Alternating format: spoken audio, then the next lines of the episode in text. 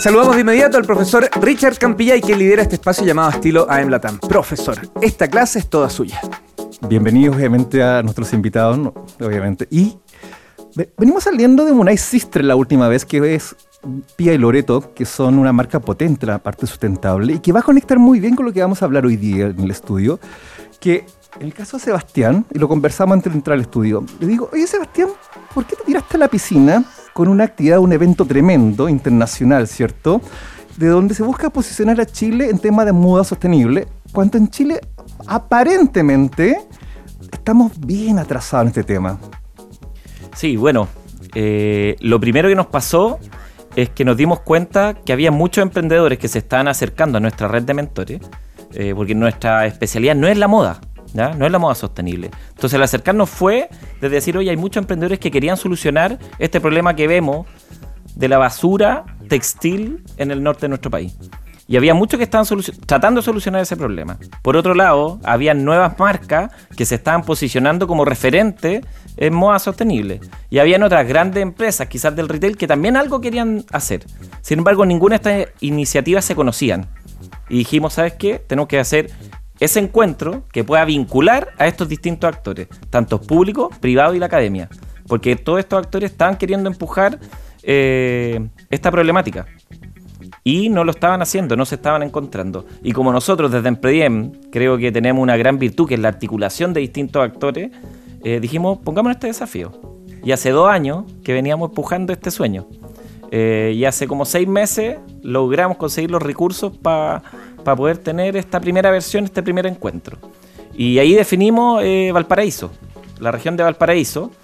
Eh, conseguimos el Palacio Vergara, así que la municipalidad, un agradecimiento también de, a la municipalidad, precioso el lugar, y pudimos traer a tres referentes internacionales a, poder compartir su experiencia, Valentina es una de ellas, así que estamos muy contentos porque el jueves viernes tuvimos más de 380 personas participando en las distintas actividades. Justamente Valentina, conectemos contigo inmediatamente. ¿Cuál fue tu experiencia de participar. Tú has venido ya a Santiago de Chile, imagino, y conoces obviamente lo que estamos haciendo un poco. ¿Qué miran tú desde Colombia y también con tu pasada por Uruguay nos puedes decir dónde estamos como Chile desde el tema de la industria textil en modo sostenible? ¿Cómo nos ves? Mira, hay algo que compartimos a nivel general en Latinoamérica y es esa falta de industria, que la dejamos en realidad. Eh, países como Uruguay, mismo Colombia, eh, como que se ha ido muriendo lentamente porque le abrimos la puerta a multinacionales que justamente lo que están haciendo es una generación de desechos tremenda eh, y eso pues también vinculado ¿no? a nuestros hábitos de consumo y demás. Chile tiene oportunidades, yo quiero verlo como desde el lado positivo, ¿no? Oportunidades de, de mover eh, mucho desde la base, mucho desde el artesanato, desde las materias primas. Chile tuvo una, una época de mucha fama, desde el lino, por ejemplo, como un material increíble. La lana chilena también, hay que volver a, a moverla, que la gente la conozca.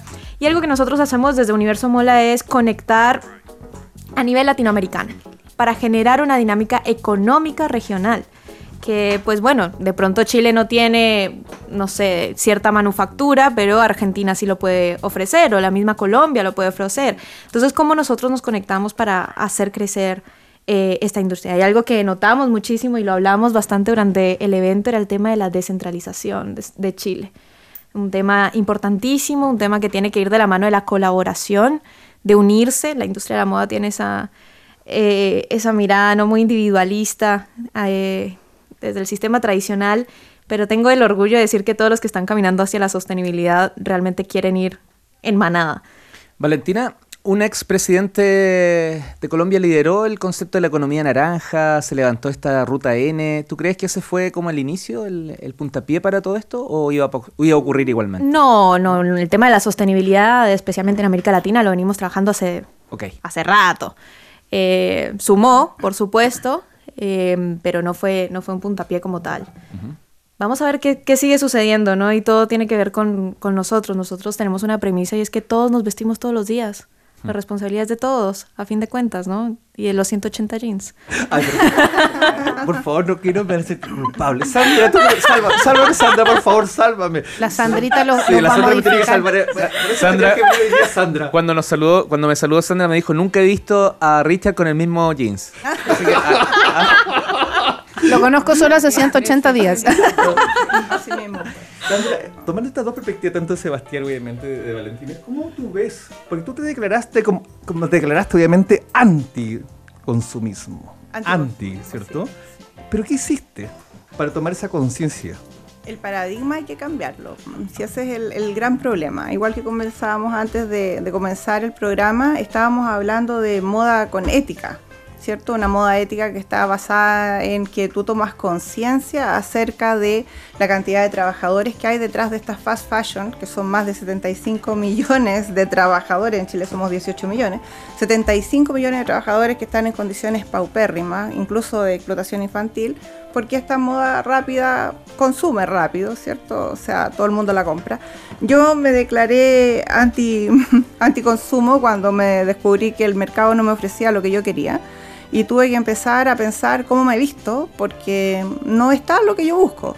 Y ahí tuve que empezar a coser yo sola, coso a mano, mi ropa, así como igual que la haute couture, que es carísima, pero yo gozo a mano. Sí, y pienso que hay que crear mucho, mucho paradigma nuevo, ¿sí? Porque nadie habría pensado hace 40 años atrás que íbamos a estar comprando marcas que no fueran testeadas en animales, por ejemplo. No habríamos pensado, yo creo que fui una de las primeras vegetarianas a los 16 años y hace siglos de eso, y todavía me siguen mirando raro, por el amor por los animales, eh, no comprar cuero por los animales. Entonces esa es una conciencia nueva, pues un paradigma distinto. Tienes que parar frente a, a una especie de rebelión, una rebelión de esta fast fashion. Totalmente. Ahí, Sebastián, ¿cómo conectamos a Chile en ese contexto? Porque tú hoy día diste un primer paso. ¿Qué viene ahora para generar ese grado de conciencia en una sociedad que nos vemos bombardeados por publicidad a veces, desde una moda rápida, de fácil acceso, a un precio obviamente que lo puedo comprar y con diseño? O sea, yo creo que lo primero es que tenemos que tomar esa conciencia. Por eso, para nosotros el, encuentro se llama Consciente a la Moda. Porque el ser consciente, un poco Sandra lo decía ahora, es que cuando alguien está comprando una prenda muy barata, es porque quizás hay algún tipo de abuso en la cadena de valor que quizás no estamos pudiendo ver. Entonces, cuando nosotros, cualquiera de nosotros, está tomando la decisión de compra, es algo que creo que ahí todos quienes nos están escuchando podemos ayudar. No es que yo tenga que estar en la industria de la moda, ¿ya? Eh, eso, ese es lo primero. Eh, relacionado a eso mismo, eh, hoy día en todas las encuestas todos dicen que eh, queremos optar por productos o servicios que sean más sostenibles, ¿ya? Sin embargo, al momento del ejercicio de la compra eso no ocurre, ¿ya? Entonces somos como decimos algo que es distinto a lo que actuamos. Entonces yo creo que ser más consecuente es algo que, que tenemos que ser capaces de, de lograr. Y ahí, Valentina, ¿cómo podemos conectar con eso de, desde los pa- diferentes países de Latinoamérica? Porque tú hablas de la identidad, hablas de una cantidad de recuperar una moda latinoamericana, ¿cierto? Pero sin embargo eso no se ve. De hecho, hablaba también Sandra el tema del mundo indígena. Hay una riqueza tremenda en los diseños, ¿cierto? Ancestrales, pero la gente no valora. Ay, ay, ay, qué difícil, ¿no? Eh, ¿Sabes qué es el problema? Que nosotros pensamos que la moda realmente es un, producto de desecho, ¿no? Te- justamente perdimos esa valoración del hacer. Sandra decía que ella cose a mano, o sea, yo ahora estaba haciendo cuentas mentales de cuánto se podía llevar coser a mano una camiseta, o sea, es mucho tiempo, es mucho conocimiento y todo el proceso que está detrás desde, no sé, ponte tú a cultivar el algodón, ya desde ahí hasta que, hasta que la prenda está hecha, hay mucha, mucho, pero mucho tiempo, mucho conocimiento, mucho hacer, eh, muchos viajes también de esa prenda, o sea, le perdimos ese valor eh, por un tema de novedad. Nos vendieron que sí o sí tenemos que estar con un look diferente todos los días porque sí, para quedar bien, por el que dirán, no sé, y por obviamente generar eh, mayor rédito económico para las grandes industrias, ¿no? Entonces, en ese proceso perdimos el valor de por qué nos vestimos, para qué nos vestimos, cuál es el objetivo de ¿Y cómo podemos recuperar ese valor?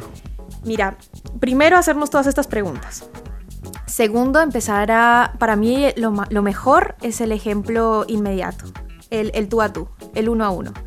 Es donde realmente se generan esos cambios. Es decir, como, ok, si yo estoy tomando conciencia, lo voy a empezar a contagiar a mis amigos, a mis familiares, les voy a contar qué es lo que sucede alrededor de todo esto, qué pasa más allá, em, y ver que sí se puede. Porque eso también pensamos, como que no, no se puede, sí se puede. Yo tengo la misma ropa hace 15 años ya, ¿sí? Y trabajo en moda. ¿Y tú, Sandra, tienes tu ropa, la misma ropa que hace Sí, cuántos sí. años? Yo tengo ropa que debe tener unos 20 años, porque yo tengo 800.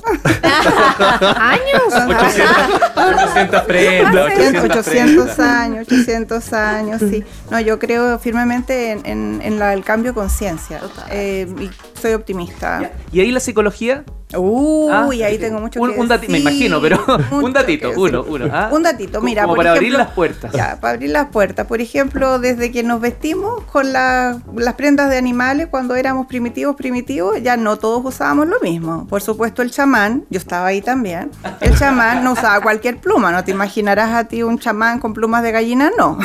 tiene que haber tenido plumas espectaculares de un animal difícil de conseguir. O sea, ya la piel tiene que haber sido distinta. O sea, partiendo de ahí y del ego, ya marcaste una tremenda diferencia. Después recién en el siglo XVII la moda parte como moda de, de élite de la persona que se podía mandar a hacer la ropa, porque en la Edad Media nos vestíamos muy mal. Pero después de eso la cosa se viene con todo, con la época industrial, con la industrialización, ya la- las prendas comenzaron a aparecer en cualquier parte, ya en el siglo XX hablamos de moda, moda, y después vinieron los diseñadores de moda, ¿cierto? Alexander McQueen no era cualquier diseñador, Alexander McQueen era un artista. Pero tener hoy una prenda de alta costura te cuesta por lo bajo, partamos de 8 millones de pesos chilenos. Entonces, hay que tener conciencia, porque toda esta fast fashion es nueva, completamente nueva. Y surge con la red, surge con internet, surge con eso. El ser capaz de tener copia, porque es copia, de la prenda que salió en la semana de París o en la de Nueva York en cinco días con el consumidor ahí al lado, wow. Y eso por una parte nomás, te puedo hablar mucho de No la psicología imagino. del color y de por qué...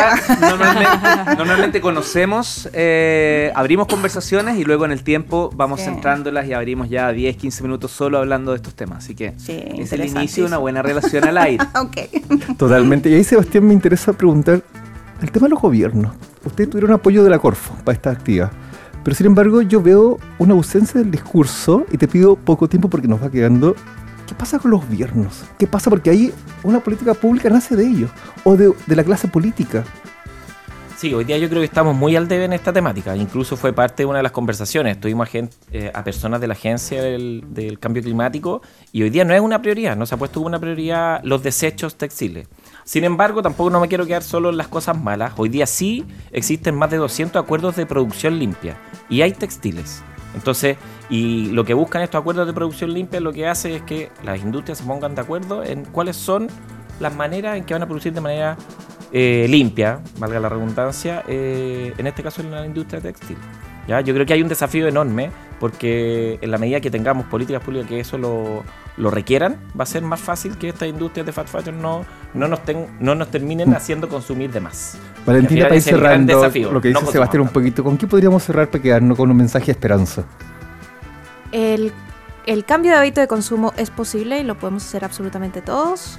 El, tenemos que presionar al gobierno para generar políticas públicas y miremos en el país todo el talento que hay, hay que rescatarlo y hay que abrazarlo y hay que sentirnos parte de ese diseño de autor sostenible chileno en este caso. Y Sandra, ¿con qué nos quedamos? Sí, nos quedamos con la idea de igual positiva. Comparto con ustedes la positividad, lo esperanzador que va a ser el futuro cuando de a uno a uno vayamos tomando conciencia de que tenemos que salir de este círculo, de todas maneras. Perfecto. San- ¿Puedo pedir una cosa? ¿Puedo pedir Sí, que repitan claro. sus Instagram? Porque no alcancé a seguirlos. Dale, Sandrita, tu. Instagram. Uy, yo no tengo. Así de sustentable, me encantó. Así de sustentable. ¿Y cómo te ubicamos sí, para poder seguir Ah, conversando contigo a través café, de Richard? un ¿Un, café, café? A través de. Richard Claro Campillay. Sí, un café. Perfecto. Sandra Troncoso, psicóloga consciente, creadora de tu propia ropa, mucho éxito y ojalá, yo creo, ¿por qué no? Pues dar un paso más y, y acercar esos saberes, das talleres, charlas, eh, Lo acércase que ese tú saber. cuando tú quieras. Ah, ¿Mm? O sea, queremos ser tus amigos, ¿se notó?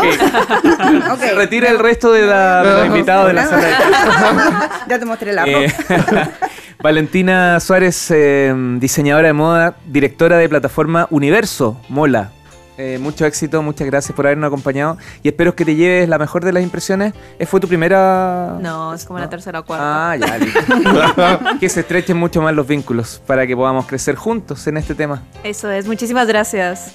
Y Sebastián Rodríguez, eh, líder de, de la de la empresa de comercio justo en Prediem, gerente general, por cierto, de esta... de- ¿Sí? ¿Estoy bien? Gerente Sí. general de Prediem. Sí. Oye, bueno verte, Seba. Ojalá que te acerques también más seguido, pues no solo por esta invitación, sino cuando tengas algo que contarnos, las puertas están abiertas. Muchas gracias. Eh, Visibilizas mucha realidad del interior de- del país, de muchos emprendedores repartidos por todo Chile, entonces tenemos muchos de esos artesanos que decía Sí. con identidad local. Así que arroba emprediem guion bajo es la empresa y arroba Seba Rodríguez U el personal. Así que muchas gracias y feliz Leo aquí a disposición cuando lo requieran. tremendo. Así es. Don Richard Campillay, palabras para el cierre de su sección. Primero agradecer a los invitados, ¿cierto?, por venir a este horario. Y segundo, vamos a estar en Viña del Mar moderando. Ah, sí supe, ¿verdad? Sí, ¿Supo sí. algo por ahí? Sí, pues. La Escuela de Informática y Telecomunicaciones del blog Viña del Mar nos invitó a liderar el SAMI 5G, y es la segunda versión que hacen, este miércoles 29 de noviembre, desde las 9.30 hasta las 16 horas, en la Álvarez 2326 Viña del Mar. Hay invitados increíbles, por ejemplo, Claudio Muñoz, expresidente Telefónica y consejero de Docuse, entre otros. Así que nos vemos, Viña del Mar. La- las personas pueden ir, es gratuito, hay que pagar. te- Sí. No, nada de pagar, no, no. Perfecto, Así ya. que obviamente que han Eh. invitado, no, no, no, no, no. no. La entrada no es de papel, es digital. es digital, Entiendo el punto. sostenible. Miércoles 29, entonces ahora ya Exactamente, ahora ya. A partir de Ah, las... de las 9 de las nueve hasta de la las 16 horas. Ya. Así Duoc que hay UC, la Escuela de. Informática y Telecomunicaciones y el centro obviamente de vinculado a temas de eh, innovación y transferencia tecnológica. Usted en menos de cuatro meses ya está liderando todos los temas de moda en Chile. Muy bien, maravilloso. Gracias. Nos Abrazo, vemos. profe, que esté bien. Chao, chao. Chao.